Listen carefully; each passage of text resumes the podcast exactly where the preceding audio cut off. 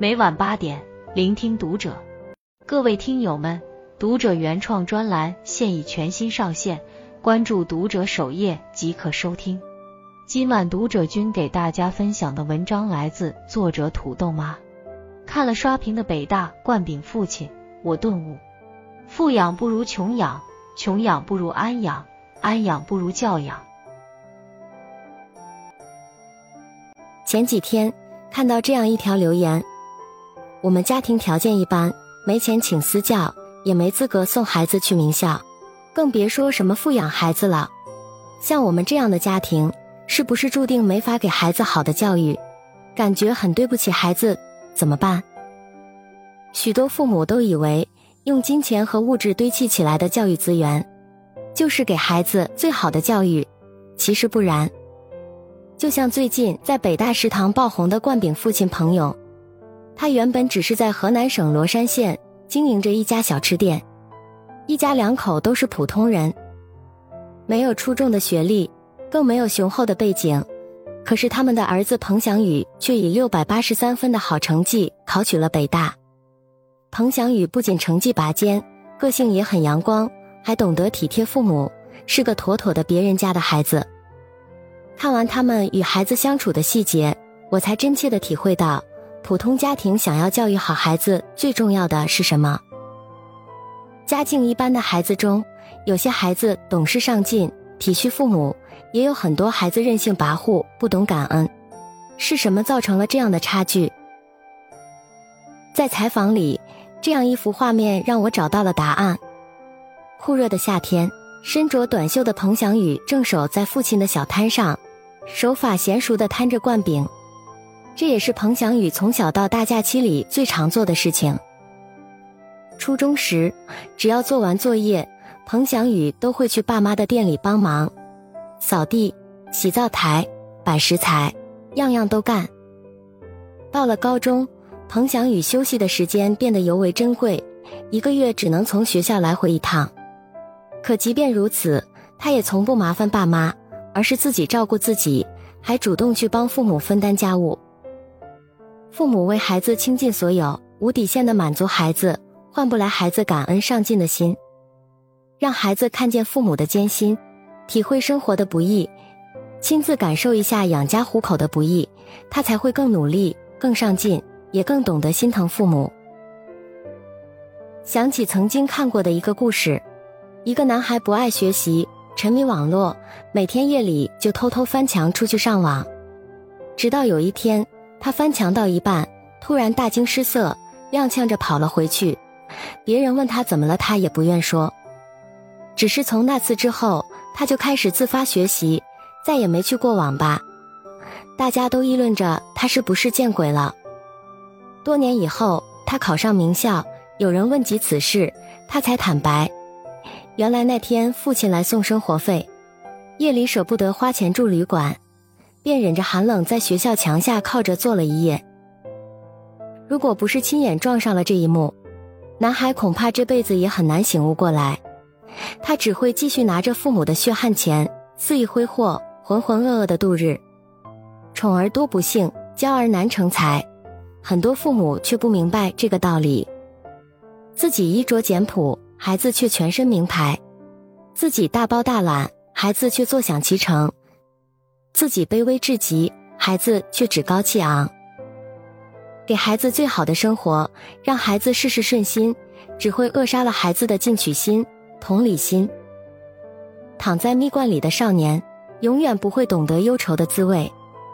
孩子感受过凌晨五点寒风的凛冽，才不会觉得早上六点的课本冰手。就像彭翔宇，从小他就看着父母起早贪黑，天还没亮就开始工作，忙到深更半夜才回家，身上的伤病也越来越多。他内心深知父母付出了多少，所以学习上自觉上进，生活中体恤父母。很多人不知道，彭勇家其实还有一个大儿子。当时彭勇夫妇在天津摆摊，老大也跟着他们漂泊在外。一开始。老大的学习成绩也挺好的，可是刚去天津时却没有被当地的学校接收，中间就停学了一年，落下了很多课程。加上彭勇夫妻俩为了生计从早忙到晚，根本无暇顾及孩子的学业。后来老大学起来就很吃力，成绩也越来越差了。最后，老大的分数只够考上一所技术学校。这件事就成了彭勇心里的一根刺，他觉得是自己和妻子没有给孩子一个安稳的环境，才耽误了大儿子的前途。他也渐渐意识到了，在外面挣再多的钱，也弥补不了对孩子教育的缺失。所以，有了彭翔宇以后，彭勇夫妇决定回到老家罗山县安定下来。而且必须要有一个人全心全意照顾孩子，哪怕再苦再累，也要亲自陪伴他长大，让孩子能安安心心学习。彭祥宇小时候也比较贪玩，但是家里条件不好，所以也没钱去报辅导班。但是彭祥宇的妈妈没有放纵儿子，反而对儿子严格要求，放学后会给他买教辅加餐，做完功课才放他出去和小伙伴玩。到了小学三年级，彭祥宇就已经日趋自律，能长时间集中精神学习，习惯也很好，所以不再需要父母花费太多精力了。进入中学后，彭勇夫妇基本上也给不了孩子学习上的指导了，所以就全心全意做好儿子的生活保障工作。弗洛伊德说，婴幼儿期的生活经验对人格发展具有重要意义。一个人出生之后到六岁前，其人格的基本模式就已经大致形成了。孩子的习惯离不开父母的监督，孩子的兴趣需要父母去挖掘，孩子的幸福感来源于父母的全情陪伴。这些一旦错过了，就永远无法再弥补了。有个叫郭瑶的男孩，总是一副冷漠、桀骜不驯的样子，平日里厌学逃课。抽烟喝酒，还总把家里弄得乌烟瘴气的。妈妈想关心他，就会被推出门外；想跟他讲道理也不听，只能悔恨自己错过了孩子的童年。在节目里，郭瑶对着镜头说：“我的爸爸是个商人，我的妈妈是个路人。世上都说妈妈好，我说没有妈妈会更好。”孩子成长的每个阶段，父母都发挥着不可或缺的作用。生命之初的陪伴和回应，是亲子教育的起点；幼年阶段的引导和纠正，是行为习惯的根基；而年少时期的肯定和支持，是人生价值的雏形。所以，无论多忙，请一定把孩子带在身边，陪伴孩子，督促孩子，这才是对孩子最好的教育。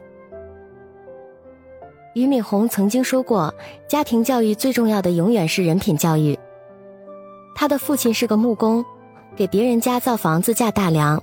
虽然没有文化，但是待人宽厚，从来没与人吵过嘴。印象最深的是，父亲到家境殷实的家庭里干活就收工钱，遇到经济困顿的家庭就只喝一碗酒就走了。他的母亲则是个刚强的女人，从小就让俞敏洪到农田里干活，插秧、割稻、撒猪粪。他从父亲那里学到了宽容大度、豪爽直率，从母亲那里继承了坚韧不拔、永不放弃。正是从父母身上习得的这些品质，让他即使深陷泥潭也从不抱怨，就算落入低谷也能一次次爬上来。他前后经历三次高考，屡战屡败却不放弃，最终逆袭考入北大。新东方遭遇危机后，不管公司多难。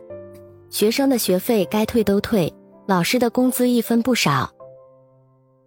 而后他又带着员工开启了直播自救，从无人问津到全网爆火。他始终把信用、坚持和责任感作为自己为人处事的准则。同样，他现在对自己孩子的要求也是：成绩可以不好，但是品行不能败坏。他始终认为，小时候只要把孩子的人品。性格、情感这三个方面培养健全，那么孩子的学习成绩其实就不会太差，这个孩子也会一路沿着相对正确的方向走下去。能力决定一个人飞多高，教养决定一个人能飞多远。正如彭勇在采访中说过的一句话：“孩子的品行永远要排在成绩前面。”虽然生活艰苦，但是彭勇夫妻俩也从来没有跟孩子抱怨过，他们的家庭氛围一直也都是非常温馨开明，所以彭翔宇从来没有因为家境贫寒而自卑，反而开朗自信，爱打篮球，是个阳光少年。彭勇到北大做鸡蛋灌饼之后就爆红了，有很多的流量，于是有人问他是否考虑直播带货，但是彭勇一直是以一颗平常心来看待。他坦言自己只是个普通人，做好自己的鸡蛋灌饼就够了。也正因如此，儿子彭翔宇阳光积极、独立自强，又懂担当和责任。其实很多平凡的父母都不会教孩子做题，却早早教会了孩子做人。他们可能没什么学识，说不出什么长篇大论的道理，但是会通过自身的言行。告诉孩子，比分数和成绩更重要的东西，那就是诚信、善良、担当、乐观、上进这些优秀的品质。孩子的人生很长，一时的分数是好是坏，影响不大。真正能拉开孩子一生差距的是他的教养和人品。美国思想家爱默生说：“孩子最终会成为什么样的人，主要取决于他从第一个教育者那里所接受的爱。”陪伴和榜样示范，孩子十八岁之前的人生是由父母决定的，孩子十八岁之后的人生是由十八岁之前的人生决定的。教育无法试错，每一个当下的决定都足以影响孩子一生。如果人生是场接力赛，家庭教育就是最重要的第一棒。千万别只顾着在物质上慷慨。却在精神上吝啬，在陪伴上缺失，在教养上不重视。最后，让这第一棒成为了拖累孩子一生的短板。共勉。